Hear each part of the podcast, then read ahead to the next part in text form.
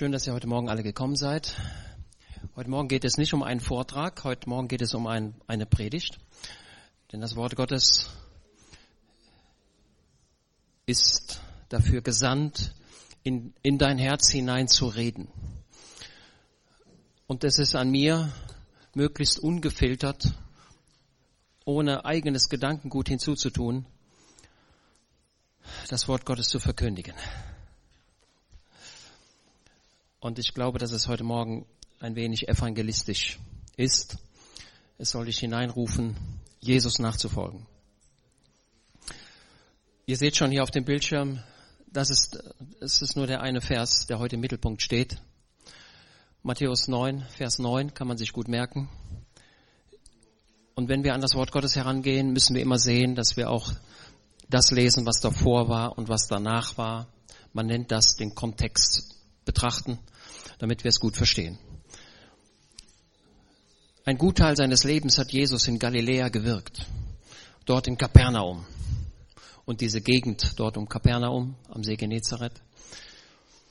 Und wir hatten das schon zuvor gehört, dass er dann, als er den ganzen Tag gepredigt hatte, am Abend auf die andere Seite des Sees fuhr mit seinen Jüngern über den See Genezareth. Ist nicht so weit.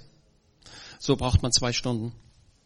Und mitten auf dem See kam ein Sturm und es drohte, das Schiff unterzugehen. Und Jesus stand auf, der im hinteren, im hinteren Teil des Schiffes schlief, bedrohte den Wind. Und der See Genezareth war glatt wie ein Spiegel. Ein Wunder. Unglaublich. Es ist nicht so, dass der, dass der Wind so langsam nachließ, sondern der Wind war weg. Das Erdbeben war weg. Und das Wasser war glatt wie ein Spiegel. Die dämonische Welt hatte sich aufgemacht, Jesus mit seinen Jüngern umzubringen. Aber es gelang dem Teufel nicht. Jesus kam an das andere Ufer.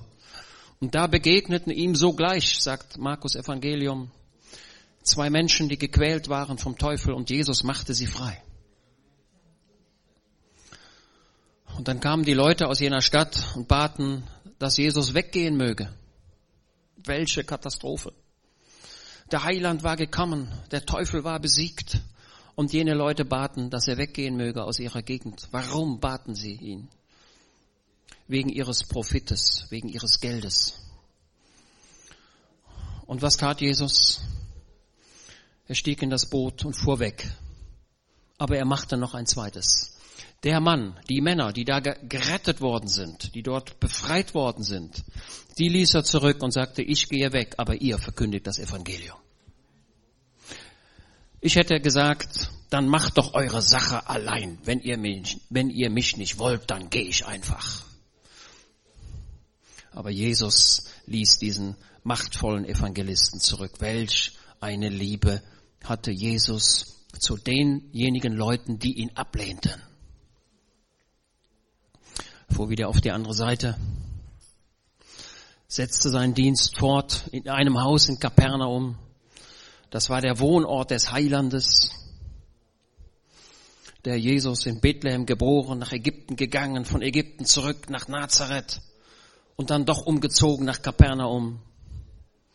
Ich hatte diese Woche eine junge Dame bei mir, in der Ausbildung und dann sprachen wir so und wir sprachen über die Schiffe, die von, die von Indien kommen. Und wenn die durch den Suezkanal fahren, dann sind die viel schneller, als wenn die um Südafrika herumfahren. Ich gucke gerade zu Samantha. Und dann sagte ich, ja, wissen Sie denn überhaupt, wo der Suezkanal ist? Da sagt sie, nee, das weiß ich gar nicht. Ich habe zwar Leistungskurs Erdkunde mit Abitur, aber wo der Suezkanal ist, weiß ich nicht. Ich sag, das darf doch wohl nicht wahr sein. Der Suezkanal, den gab es nicht immer. Aber irgendjemand dachte, das sei eine gute Idee, wenn wir da einen kleinen Kanal machen, damit die Schiffe nicht um Südafrika herumfahren müssen. Das ist so eine kleine, so ein kleiner Kanal, so zwischen Ägypten und Israel. Ach so, sagte die junge Dame, das ist ja interessant. Ja, ich sag, als der Jesus geboren war, dann sind die nach Ägypten geflohen, aber die mussten nicht über den Suezkanal, weil es den damals noch nicht gab. Oh ja, sagte sie. Er sagt, wissen Sie denn, wo der, wo, wo Jesus Christus geboren ist? Nee, wusste sie nicht. Ja, so haben Sie schon mal von Bethlehem gehört? Ja. Sehen Sie, da ist der Jesus geboren. Und Maria und Josef nahmen den Herrn Jesus und flohen nach Ägypten, weil der Herodes da Übles im Sinne hatte. Ach so, das war für sie alles komplett neu, noch nie gehört. Und dann sagte ich, ja, dann sind sie irgendwann wieder zurück. Wo sind sie denn dann dahin? Ja, riet diese 21-jährige Abiturientin, ja, die sind dann nach Jerusalem gegangen. Nein, nach Nazareth. Ach, liebe Leute, wir haben eine flächendeckende Unkenntnis in unserem Land. Ich sage, haben Sie keinen Religionsunterricht gehabt? Nein, sagt sie, in der Grundschule schon, aber danach nicht wieder. Nichts von der Bibel gelernt, aber auch gar nichts. Ich fragte sie, wissen Sie denn, warum wir Weihnachten feiern? Ja, weil Jesus geboren ist. Das wusste sie mit knapper Not. Wir haben eine Unkenntnis und wir müssen, wir müssen das Wort Gottes richtig gut kennen. Wenn wir das Wort Gottes kennen, wird uns das Wort Gottes in den Himmel tragen. Und die Lieder werden uns dazu begleiten. Wir brauchen Wort Gottes, das, was wir in der Bibel haben. Und wir brauchen die Lieder, die uns in schwierigen Situationen die Angst vertreiben. Wer Lieder singt, hat keine Angst. Das Lied vertreibt die Angst. Und wenn du keine, keinen Mut hast, dann nimm dein Liederbuch und sing ein Lied. Und du wirst merken, wie deine Seele wieder Kraft bekommt. Das Lied ist ein Geschenk an die Menschen. Das Lied ist kein Geschenk an die Tiere, denn die können nicht singen. Nur Menschen können singen. Und das sollten sie tun. Dann hörten wir, dass dort in Kapernaum die Bude war voll. Alle Leute wollten Jesus hören. Die Pharisäer und die Sadduzäer, sie kamen vom ganzen Land nach Kapernaum, sie hatten davon gehört. Der Fremde aus Galiläa. Die Bude war voll. Und da hörten wir, hatten wir schon letztes Mal gehört, da waren einige Freunde, die hatten einen Freund und wollten ihren Freund zum Menschenfreund bringen. In meiner Vorstellung denke ich immer, das sind vier Freunde, weil ein Bett vier Ecken hat. Es macht Sinn, ein Bett mit vier Menschen zu tragen, sodass ich in meinen Gedanken immer davon ausgehe, das waren vier, aber das können auch zehn gewesen sein, ich weiß es nicht. Vielleicht sechs kann man ein Bett noch besser tragen. Die hatten einen Freund und der war krank, der war gelähmt und die Leute, die Freunde sagten, wenn der zu Jesus kommt, Jesus wird ihn heilen. Das war ihr Glauben. Der Glauben der Freunde rettete den Freund. Aber da waren so ein paar Gläubige, die wollten den nicht durchlassen. Und dann haben die das Dach abgedeckt. Also stellt euch vor, hier vor oben fängt jetzt einer an, ein Loch zu bohren. Ich glaube, ich wäre richtig sauer. Wenn man ein, Lach, ein, Doch, ein, ach, ein Loch ins Dach macht, das ist immer schwer, das Loch wieder zuzukriegen. Und der Hauseigentümer, was hat der wohl gedacht? Was machen die da mit meinem Dach?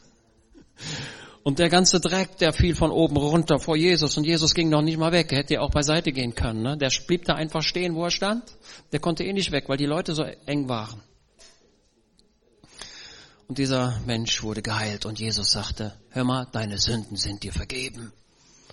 Und dann sagten die Pharisäer, kein Mensch kann Sünden vergeben, nur Gott kann Sünden vergeben. Aber das ist doch ein Mensch. Und Jesus erkannte ihre Gedanken und sagte, ja, ich bin Mensch, aber ich bin auch Gottes Sohn beides in einer, in einer Funktion. Ich bin Mensch und doch Gott.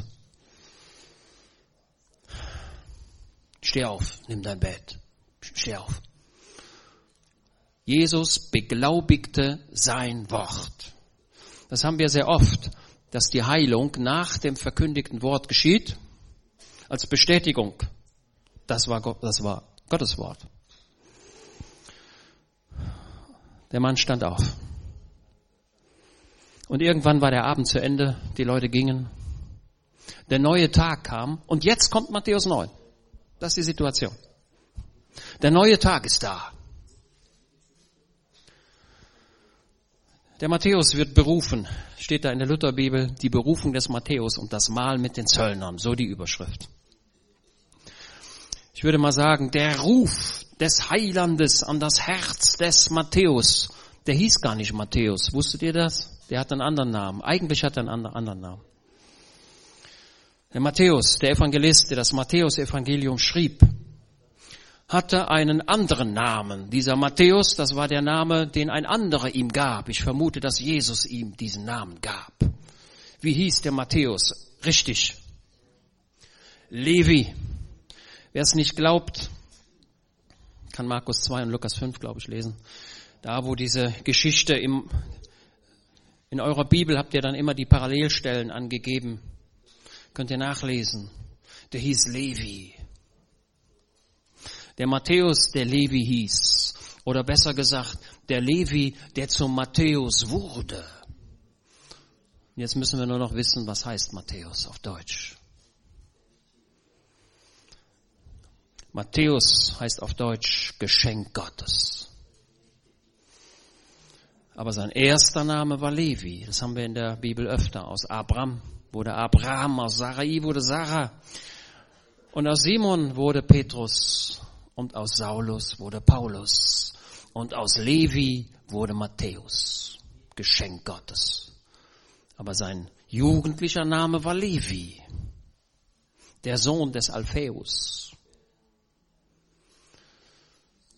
Die Eltern hatten ihm diesen Namen Levi gegeben. Ich weiß nicht, warum die Eltern ihm den Namen Levi gegeben hatten. Vielleicht dachten sie, Levi hört sich nach Levit an.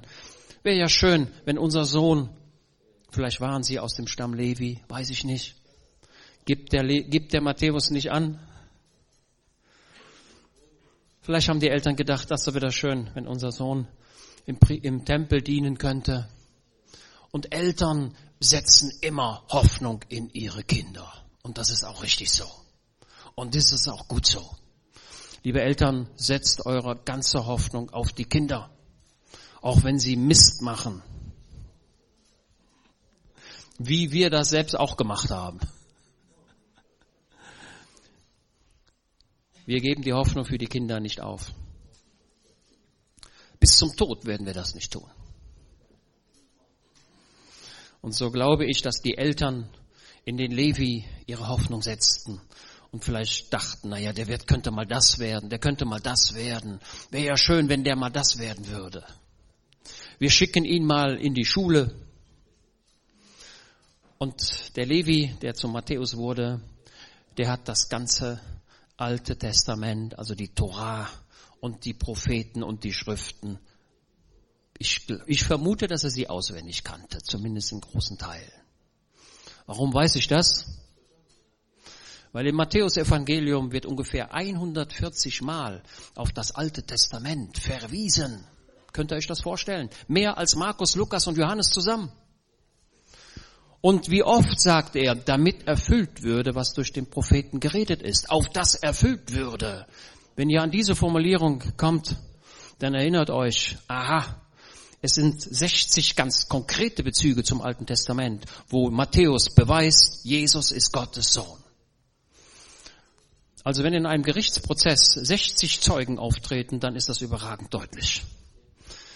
Matthäus verkündigt oder schreibt sein Evangelium an die Juden und beweist, dass Jesus schon von Anbeginn, vom Stammbaum her schon Gottes Sohn ist und dass Gottes Heilsplan die Nationen durchdringt von Anfang an. Und jetzt ist er geboren. Nach dreimal 14 Geschlechtern.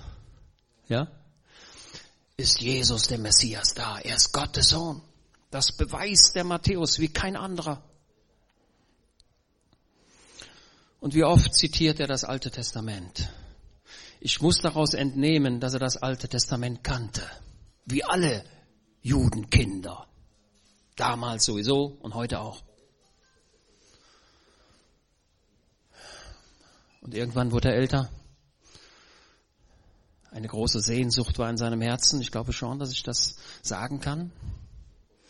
Wurde älter und älter und dann dachte er, und vielleicht schilder ich heute Morgen dein Leben. Und irgendwann dachte er, ja, du musst mal auch ans Geld verdienen kommen. Du musst ja ja auch mal ein Haus kaufen. Du musst ja mal Möbel kaufen. Du willst mal vielleicht heiraten. Und dann willst du auch nicht so leben wie der. Am besten wäre, wenn du schönes, richtig gutes Geld verdienst. So richtig viel wäre nicht schlecht. Vielleicht hat er gesehen, dass, dass die Eltern immer, immer knapp bei den Finanzen waren. Wir hatten eine junge Dame bei uns und äh, wir sprachen über die englische Sprache und so. Ich sag, ja, waren Sie denn mal das Abitur? Jetzt werden in den Tagen macht sie das Abitur und ja, wie sieht's denn aus mit Englisch und so? Und äh, haben Sie mal ein paar Reisen gemacht? Haben Sie mal so die, sind Sie mal in Frankreich gewesen oder was weiß ich, in England? Und dann sagte dieses Mädchen, nee, nee, das ich bin zwar jetzt so und so alt, aber das einzige Ausland, das ich gesehen habe, war die Niederlande. Weiter sind wir nicht gekommen. Wir hatten kein Geld. Hatten kein Geld. Ich wäre gerne mal ins Ausland gegangen, aber meine Eltern konnten das nicht bezahlen. Ja?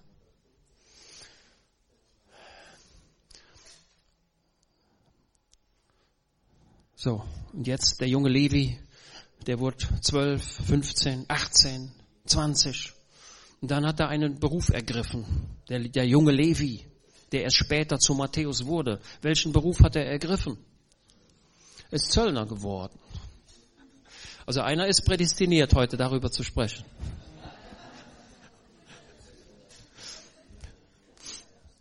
Das erlaube ich mir. Der hat nämlich gesehen, die Zöllner, das waren alles reiche Leute. Die hatten alle viel Geld. Und zwar ohne viel zu arbeiten. Wieso hatten die so viel Geld ohne so viel, ohne Arbeit viel Geld? Wie geht das? Die haben sich nämlich gemeldet bei den Römern, denn die Römer brauchten auch Geld, um den Staatshaushalt zu finanzieren und haben gesagt, aus dieser Region nehmen wir so viel Geld, aus dieser Region nehmen wir so viel Geld. Wer will das für uns tun? Und dann haben sich einige Juden gemeldet und haben gesagt, wir tun das für euch. Und dann war die Regel so, dass die Römer gesagt haben, wir kriegen von dir die Menge X an Geld als Vorauszahlung, das musst du uns jetzt schon mal zahlen. Dann haben wir das Geld schon mal und du musst sehen, dass du das Geld, was du uns schon voraus abgegeben hast, also die Vorauszahlung bei der Einkommensteuer ist nichts Neues. Hat Deutschland auch. Da musst du die Einkommensteuer immer im Voraus zahlen. Also wenn du viel Geld verdienst, musst du die Einkommensteuer im Voraus bezahlen.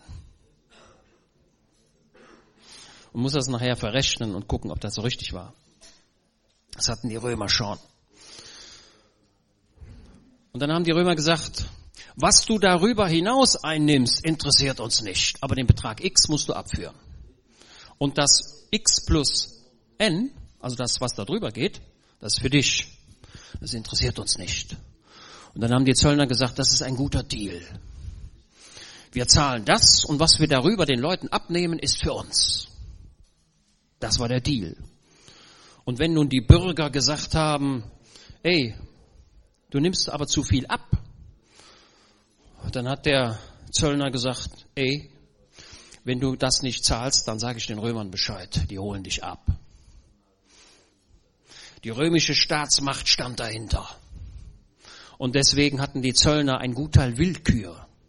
Einmal kommen die Leute zu Johannes und sagen, was sollen wir tun? Was sollen wir tun? Was sollen wir tun? Und Jesus sagte zu den Zöllnern, nimmt nicht mehr, den Leuten nicht mehr ab, als vorgesehen ist. Und dieser Levi, der sagte, Mensch, das ist ein guter Deal, das mache ich, dann werde ich schnell reich. Und setzte sich damit in Widerspruch zu den Nachbarn. Denn die mochten solche Leute nicht, die mit den Römern einen Pakt geschlossen hatten. Und die Nachbarn nahmen von dem Levi Abstand und sagten, ey, was bist du denn für einer?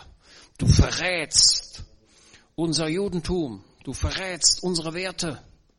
Und immer mehr gerieten die Zöllner ins Abseits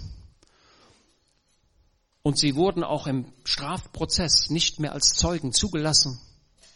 In der Synagoge durften sie auch nicht sein. Vom gesellschaftlichen Leben wurden sie eliminiert, raus. Solche Leute wollen wir nicht. Sie wurden von den Nachbarn gemieden. Und wenn sie irgendwo hingingen und die Leute wussten, das ist ein Zöllner, dann haben die gesagt, ey, bloß was, guck mal da. also mit dem wollen wir nichts zu tun haben. Und so gerieten diese Zöllner an den Rand der Gesellschaft und auch über den Rand hinaus. Sie waren nicht mehr Teil der Gesellschaft, es waren unehrenhafte Menschen auf einer Ebene mit den Sündern. Wenn ihr das Matthäusevangelium lest, werdet ihr immer sehen, Sünder und Zöllner sind immer im Paket. Gehören zusammen. Aus der Gesellschaft raus. Heute würde man sowas Mobbing nennen. Gesellschaftliches Mobbing raus. Das war der Levi. Viel Geld, aber doch alles verloren. Und so ist, so ist mancher, mancher, der über diese Erde geht. Er weiß etwas von den ewigen Werten, aber die Jagd nach Geld und Anerkennung haben die Sehnsucht nach Gott zerstört. Der Matthäus, also der Levi, der saß im Zollhaus. Wo? In Kapernaum. Und als Jesus von dort wegging, es war die Stadt Kapernaum, da hatte der, der Levi sein Zollhaus, sein Häuschen. Und da saß er drin. Und ich frage euch, ist das Finanzamt euer Freund? Nein, die nehmen euch nur Geld ab. Und alle Leute, die an das Zollhäuschen kamen, die sagten, Mensch, da muss ich gleich vorbei. Die Leute vom Hafen, wenn die Schiffe in Kapernaum anland, an, gelandet sind, die Waren aus den Schiffen entladen wurden. Und wenn die Ost-West, die Nord-Süd-Verbindung, die ging die Hauptstraße, die ging durch Kapernaum durch. Also da kamen die Waren rein und raus und dann die Hafenstraße, die, das Zollhäuschen war perfekt. Das war genau da, wo die Güter vorbeikamen. Da war eine Schranke. Und die Leute, die da vorbeikamen, die kamen dann an die Schranke, an das Zollhäuschen, an die Grenze. Und merkwürdig, wenn ihr mal Reisen macht in ein anderes Land, dann kommt ihr immer an der Grenzpolizei vorbei und ihr habt immer Angst, oder? Oder was will der? Was will der? Hab ich was falsch gemacht? und man ist respektvoll und sagt, hoffentlich komme ich hier durch. Ich zeige meinen Ausweis und dann hoffe ich, dass mich keiner fragt und dann entschwinde ich durch den grünen Ausgang. Ne? Und wenn ihr durch seid, sagt, ah, wunderbar. Und wie oft kenne ich auch die Fälle, wo Leute schmuggeln, ne? haben ihre Armbanduhren am Arm bis ganz oben, haben so 30 Uhren unter der Jacke. Man sieht nur eine, aber da sind noch 30 oben drüber.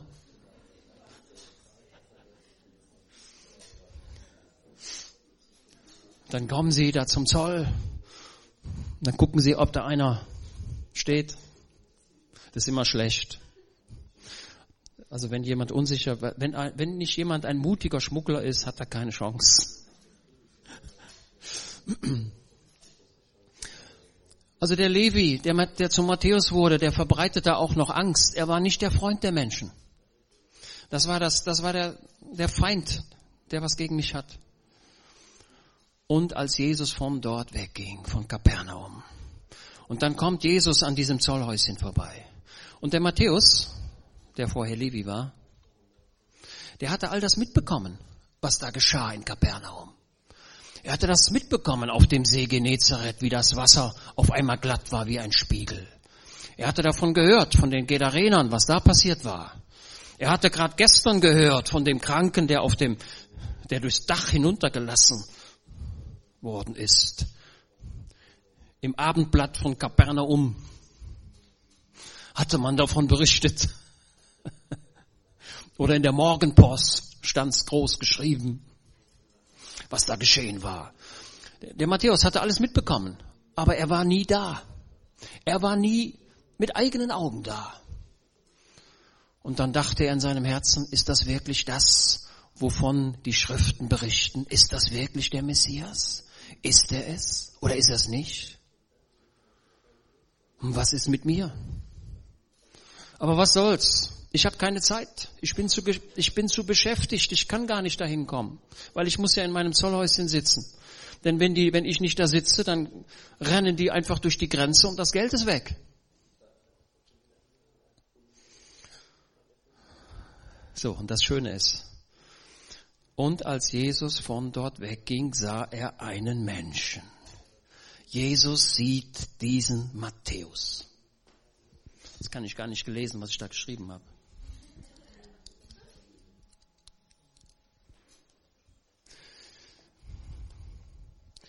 Ist mir das hier zu klein. Ist egal.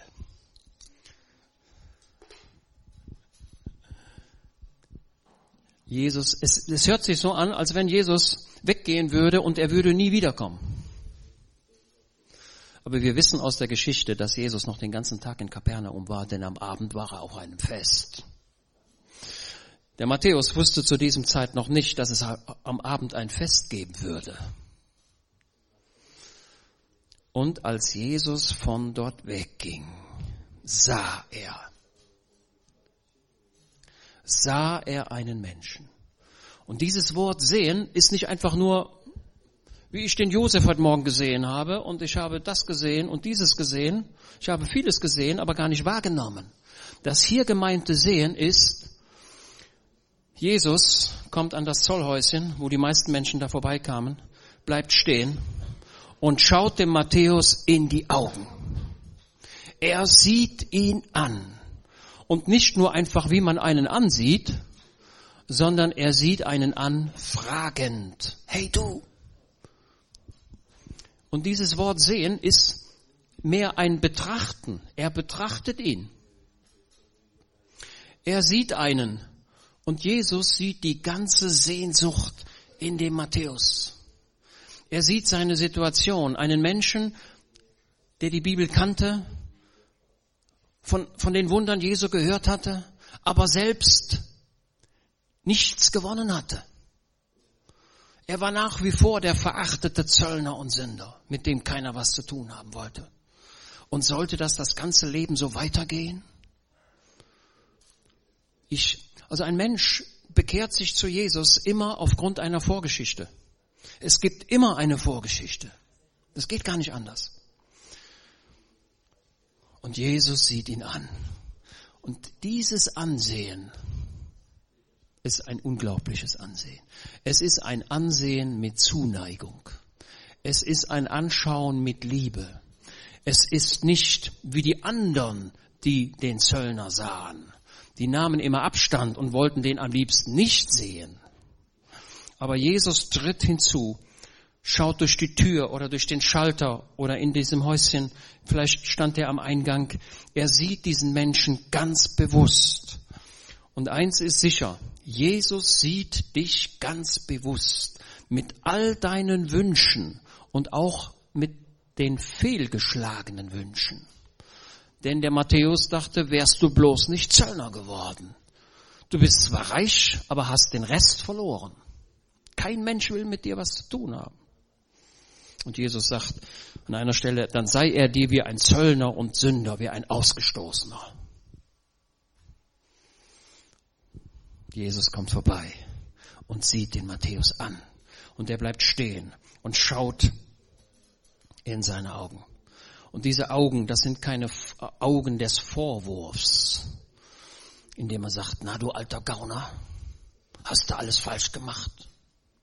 Hättest du mal auf deine Eltern gehört, hat der Jesus nicht gesagt. Er schaute ihn nur an. Und das ist, das reicht aus. Wenn Jesus dich anschaut, dann reicht das aus. Dieses Anschauen ist kein Anschauen mit Vorwurf, sondern ein Anschauen mit Zuneigung und sagt, hör mal, ich suche dich. Als aber die Menschenliebe unseres Heiland Gottes erschien, Jesus liebt Menschen. Jesus liebt dich. Auch in deinen Lebenswegen, die vielleicht misslungen sind, wie bei Levi. Er sah einen Mensch am Zoll sitzen. Der hieß Matthäus. Matthäus berichtet hier seine eigene Bekehrungsgeschichte.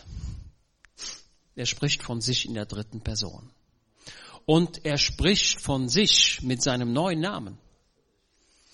Matthäus, Geschenk Gottes. Okay? Das ist eine fantastische Botschaft. Jesus sieht in dich ein Geschenk.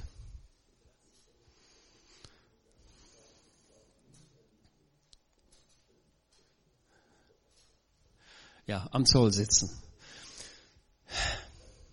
Jesus kommt mitten in der Arbeit. Stell dir vor, Jesus kommt in deine Firma und sagt, Herr Glasneck, kommen Sie mal nach vorne. Ey, folge mir nach. Mitten bei der Arbeit. Das ist unglaublich, oder? Der hat Dienst. Der kann nicht weg. Aber Jesus sieht seine Sehnsucht. Und deswegen kommt er vorbei. Er kommt vorbei, um zu bleiben. Das ist der Ruf. Jesus ruft Matthäus. Und er sprach zu ihm. Ey, der spricht zu mir. Das wäre doch schön, wenn die Frau Merkel auch mal nach Köln käme in deine Firma und sagt, hören Sie mal, Herr Glasneck, ey, woher kennt er mich? Woher kennt sie mich? Und er sagt nur ein Wort, ey, ich sehe deine Sehnsucht. Ich sehe deine, deine Wünsche. Ich sehe dein verkorkstes Leben, wie du etwas anders wolltest, als es geworden ist. Ey, pass mal auf. Ich rufe dich in eine neue Situation. Folge mir nach. Das ist der Ruf. Und der Ruf geht auch heute, an morgen, heute Morgen an dein Herz. Ey du, folge du mir nach. Er sagt der Matthäus, ich weiß aber die Zukunft nicht. Ich weiß nicht, wie das, was soll ich denn mit meinem, wer wird mich denn versorgen? Wo kriege ich denn mein Geld her? Ich glaube, dass der Matthäus sagte, ich habe nicht für möglich gehalten, dass Jesus mich rufen würde. Ich habe es nicht für möglich gehalten, dass er Gnade für mich hätte. Ich habe es nicht für möglich gehalten. Was habe ich denn schon getan, dass er mich ruft? Ist etwas Begehrenswertes an mir, ist etwas, was ich besonders gut kann. Und der Levi, der zu Matthäus wurde, hat wahrscheinlich gesagt, eigentlich kannst du gar nichts. Du kannst noch nicht mal ein Handwerk. Beamte können gar nichts. Wusstet ihr das? Beamte können, können keine. Was haben die gelernt? Also Beamte können Beamte lernen gar nichts. Die lernen nur mal da gucken. 19 Prozent musst du bezahlen, Mehrwertsteuer. Und du hast eine Zeitung gekauft, gut, bei dir nur 7 Prozent. Und dann rechnen die das aus, dann muss der andere bezahlen. Das ist jetzt eine verkürzte Wiedergabe. Aber ein Schreiner, der lernt, wie er das Holz bearbeitet. Ein Maler lernt, wie er die Farben einsetzt. Und ein Klempner lernt, wie er die Kupferrohre zusammenkriegt. Die lernen alle was. Und der Matthäus sagte, ich kann eigentlich gar nichts. Ich kann nur Geld zählen. Folge mir nach. Und dieser Matthäus, oder ich will vorher nochmal sagen, also ich bin mir 100% sicher, Jesus kommt an jedem Menschenleben vorbei, und zwar persönlich. Und ich sehe auch, dass er nicht immer vorbeikommt. Das sehe ich auch. Die Zeit des Heilandes in Kapernaum, die ging zu Ende. Also liebe Gemeinde, lieber Zuhörer, wenn Jesus ruft, dann musst du hinhören. Lass die Chance nicht vorbeigehen. Also im Grunde ist das eine total ernste Botschaft. Heute, so ihr seine Stimme hört, verhärtet euer Herz nicht. Der Ruf Jesu kommt an dein Herz. Und in dem Moment, wo er ruft, bitte ich dich herzlich, dass du sagst, ja. Bei Levi schien es mir leicht zu sein, denn das war so seine stille Hoffnung, dass Jesus mit ihm was machen könnte. Wobei er gar keine Vision hatte, was denn Jesus mit ihm machen könnte. Vielleicht hat er gedacht, na ja, wenn es vielleicht, wenn Jesus mich rufen würde und ich würde in die Nachfolge, vielleicht könnte ich ja Kassierer werden. Und Jesus sagte, Matthäus, du hast dein ganzes Geld dein ganzes Leben bisher Geld kassiert, aber Kassierer wird bei uns ein anderer. Der wurde noch nicht mal Schatzmeister, obwohl es am besten gekonnt hätte. Im Matthäus Evangelium lesen wir von Geld, da lesen wir mehr von Geld als sonst irgendwo.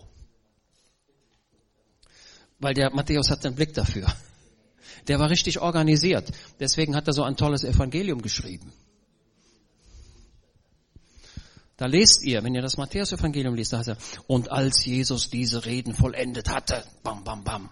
Und dann wieder, und als Jesus diese Reden vollendet hatte, dank, dank, dank, dank. Und das kommt, ich glaube, fünfmal vor. Und als Jesus diese Reden vollendet hatte, dank, dank, dank, dank. Ey, das ist sowas von genial. Ich sagte neulich, dass ich nur 0,5 Prozent von der Bibel verstanden habe und ich korrigiere mich, das ist der reinste Hochmut.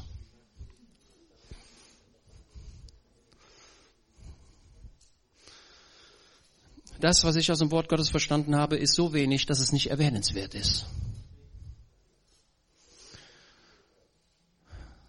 Und der Matthäus, der stand auf. Die radikalste Bekehrung, die wir in der Bibel haben, das ist die hier. Denn der ließ sein Geld einfach stehen und sagen, ist mir egal. Kann ein anderer finden. Die radikalsten Bekehrungen sind die besten Bekehrungen, die es gibt. Die nichts mehr mitnehmen aus dem alten Leben. Der Petrus, der ließ seine Fischernetze im, im Schuppen hängen, weil er sagte, die könnte ich noch mal brauchen. Aber der Matthäus stand auf und folgte ihm. Der hat gesagt, ich hatte mir heute Morgen noch Butterbrote, hatte ich mir hier hingestellt, die wollte ich gleich noch essen. Aber weißt du was, die brauchst du nicht mehr. Und er folgte ihm. Und dieses Wort, folgen, das müsst ihr im, im, das müsst ihr im Urtext sehen. Das ist ein, und er folgte ihm, und das ist ein beständiges Folgen. Das war nicht so ein, naja, okay, versuch es mal. Nein. Er hat alles zurückgelassen. Die Geldkassetten waren gut gefüllt. Hat ihn alles nicht mehr interessiert. Das Einzige, was, was ihn interessierte, ist diesem, diesem Menschen. Und ich habe jetzt erkannt, dass der Messias. Das habe ich jetzt echt gemerkt. Das habe ich vorher schon geahnt, aber jetzt habe ich es gemerkt. Das ist der Messias. Das ist der, der Sündenpilger kommt zum Sündentilger.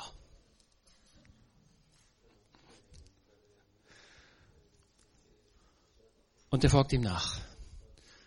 Jetzt frage ich euch, ja, hat denn der Herr Jesus gesagt, so, jetzt mach erstmal ein, ein Stück Papier und dann schreibst du mal alle deine Sünden drauf. Was du alles Böses gemacht hast. Wem du denn alles zu viel Geld abgenommen hast. Hat, nee. Nein. Ja, die müssen auch noch draufgeschrieben. Und die Sünden der, vom Uropa, die müssen wir auch noch draufschreiben. Also ich sage klipp und klar, wenn sich ein Mensch bekehrt, dann sind alle Ketten gerissen. Ende. Das ist biblisch. Wie viele gläubige Menschen quälen sich damit rum und sagen, ja, das ist bei mir so, weil mein Opa das gemacht hat. Das ist Unsinn. Wenn Jesus einen Menschen, wenn sich ein Mensch bekehrt und ein Kind Gottes wird, dann sind alle Bindungen zerstört. Das ist ganz klar. Also nicht, dass ihr auf diesen Trick des Teufels hereinfällt und sagt, naja, ich muss noch die Sünden der Eltern tragen. Das Blut Jesu ist stärker. Also das ist allemal sicher. Und er folgte ihm beständig nach.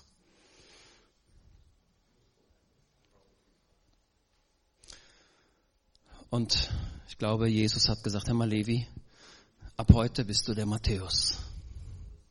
Du sollst, du bist ein Geschenk Gottes.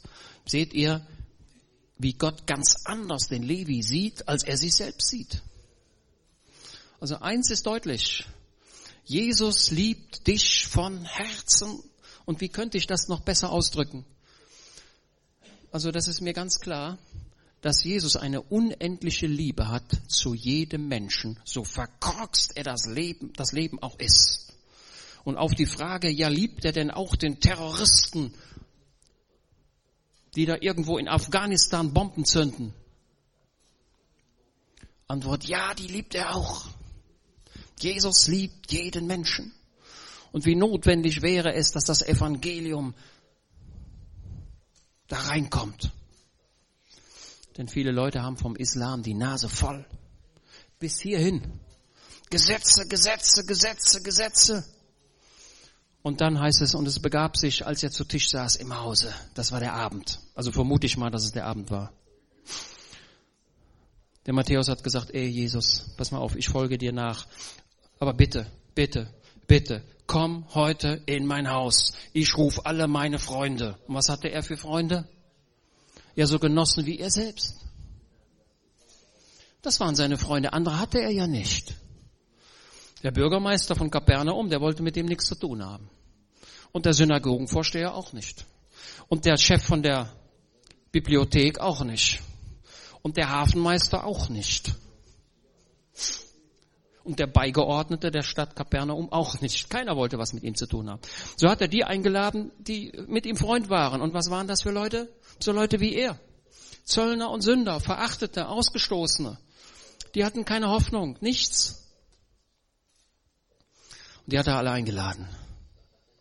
Und wahrscheinlich hat er gesagt, ähm, Geld spielt bei mir ab heute keine Rolle. Ich mache ein tolles Fest heute Abend. Und den Metzger herbeigerufen, den Bäcker, und hat gesagt, hör mal, macht mal ein tolles Essen. Überraschend.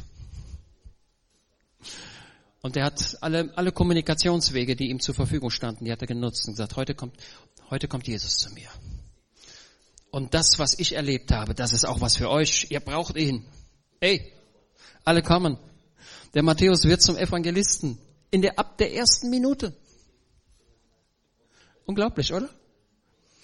Da kamen viele Zöllner und Sünder und saßen zu Tisch mit Jesus und seinen Jüngern. Die haben gegessen und getrunken. Ich will es kurz machen. Das sind so ein paar Pharisäer und ein paar neunmal, ein paar superkluge. Ähm, so ein paar Leute, die immer alles besser wissen und sagen, Emma, warum? Und die Jünger des Johannes kommen dahin, Emma, warum macht er das denn und warum macht er das denn? Ey, das sind doch schlechte Menschen. Also in der Bibel kommen drei Zöllner vor. Drei. Erstens der hier, der Matthäus. Genialer Mann. Der zweite, wie hieß der? Der Zachäus, das war bei Jericho, das war am anderen Ende. Also ich glaube nicht, dass Matthäus und Zachäus sich kannten. Der eine war im Norden, der andere war im Süden. Und der dritte Zöllner, der spiegelt, der spiegelt die Herzensstellung von Matthäus und Zachäus. Denn das ist der, der im Tempel ist, der da steht. Ne, da ist der Pharisäer und da ist der der Zöllner und sagt, der Selbstgerechte, der sagt, ich, ich danke dir Herr, dass ich nicht so bin wie der. Für den Menschen gibt es keine Hoffnung. Denke niemals, du bist besser als ein anderer. Nie. Nie. Und dieser Zöllner sagt, Herr Jesus, ich weiß, der ist besser als ich. Ich hab's versaut. Aber sei mir Sünder gnädig. Das ist das Einzige. Er sagte, ich bin, ich habe alles falsch gemacht. Keiner mag mich. Keiner liebt mich. Das stimmt nicht. Jesus liebt dich immer. Also das gibt's gar nicht anders. Keiner kann sagen, keiner liebt mich. Das gibt's nicht. Jesus liebt dich. Wir hatten früher immer so einen Aufkleber, haben wir auf die Autos geklebt. Jesus liebt dich. Ja, die Botschaft ist wahr.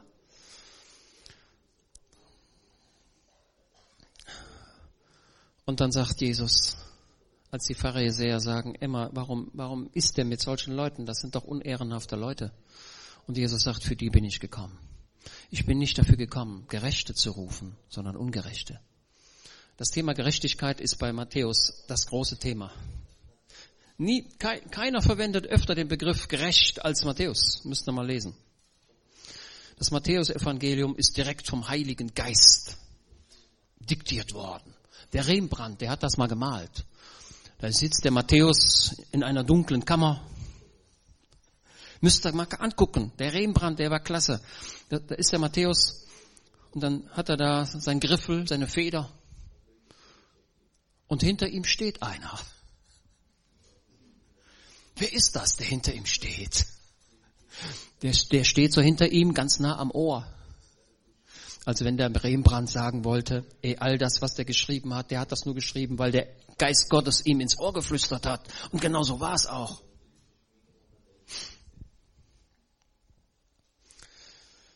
Aber ich glaube, dass der tatsächlich der, der Rembrandt einen Fehler gemacht hat in dem, in der Schiffspassage.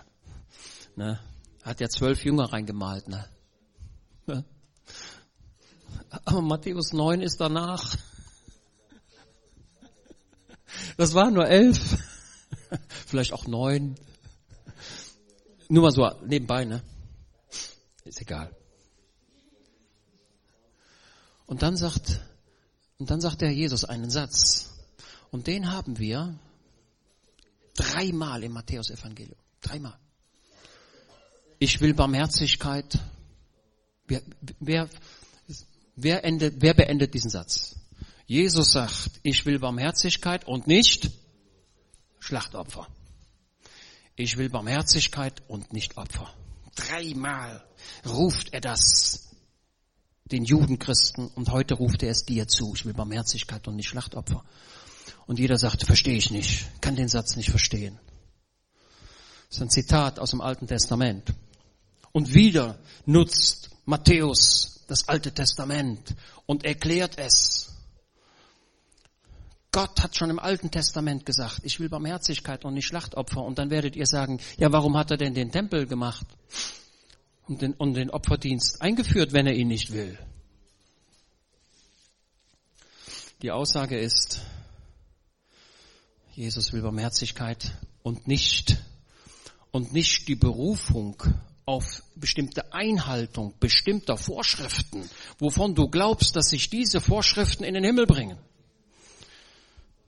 Die Vorschriften werden dich nicht in den Himmel bringen. Das Einzige, was dich in den Himmel bringt, ist die Barmherzigkeit des Heilandes, die Vergebung deiner Sünden. Das bringt dich in den Himmel. Ich habe eine Kollegin, die ist Oma, hat zwei Enkelkinder und das kleinste Enkelkind ist krank. Und das Kind ist wirklich schlimm krank. Und weder die Eltern noch die Oma und Opa wissen, was sie machen sollen. Und wenn das Kind wieder so ein so, eine, so einen Schub bekommt, dann rufen sie den Notarzt und dann wird es in ein Klinikum gefahren und dann wird es behandelt und nach einer Woche wieder nach Hause und nach zwei Wochen wieder dasselbe. Und manchmal ist es so schlimm, dass die Eltern und die Oma glaubt, das Kind wird sterben. Ja, ich sag ja, hm, hm, hm, ja. Und dann sagte sie mir neulich, wir sind jetzt zum Pastor gegangen und haben das Kind taufen lassen.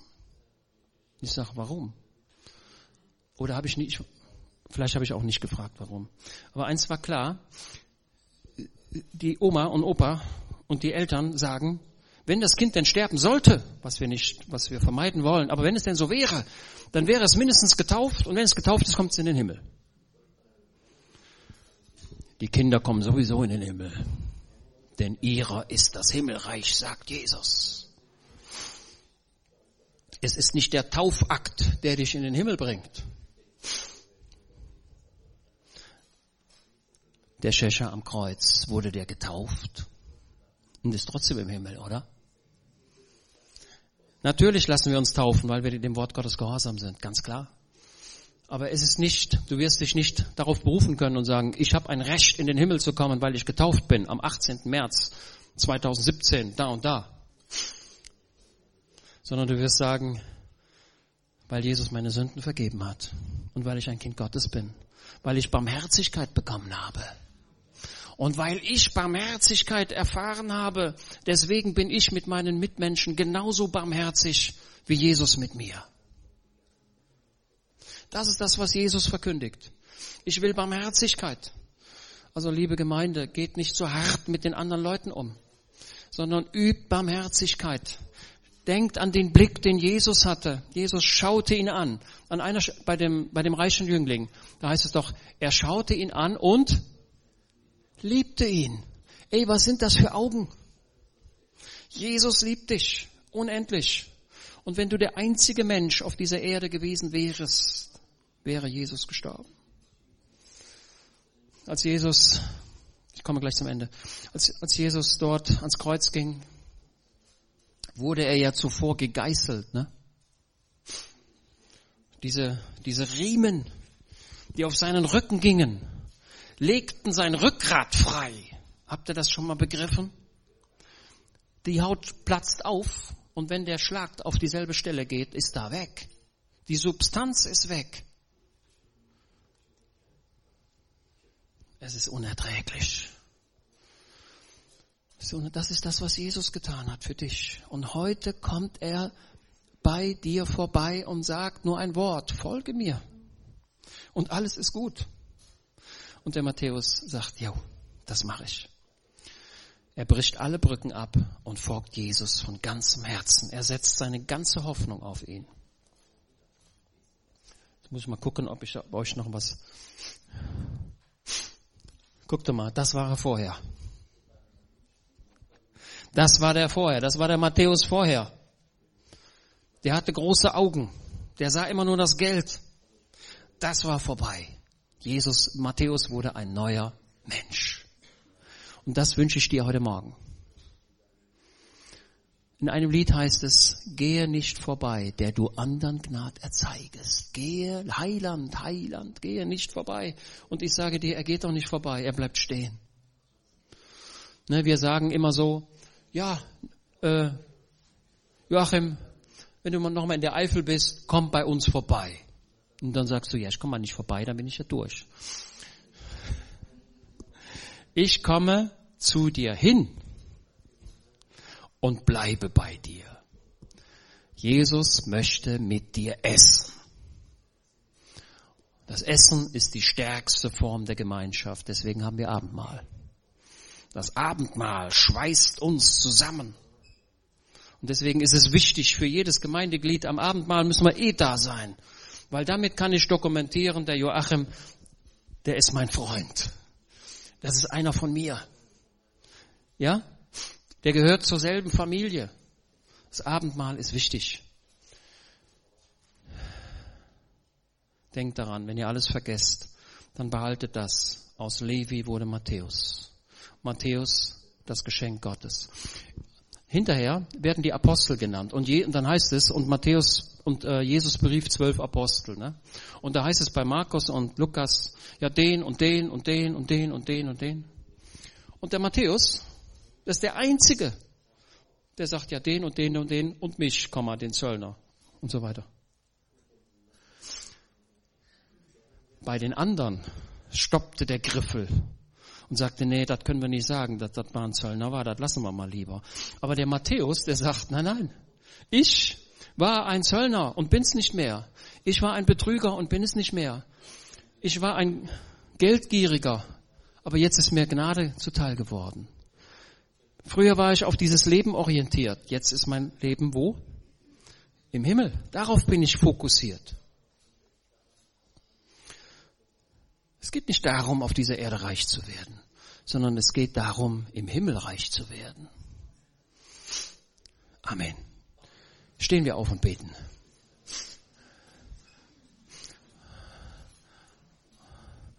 Und ich möchte jetzt bitte wende das Wort Gottes jetzt auf dich persönlich an. Sage nicht, ja, das gilt für den und für den und für den, sondern sage, es gilt für mich.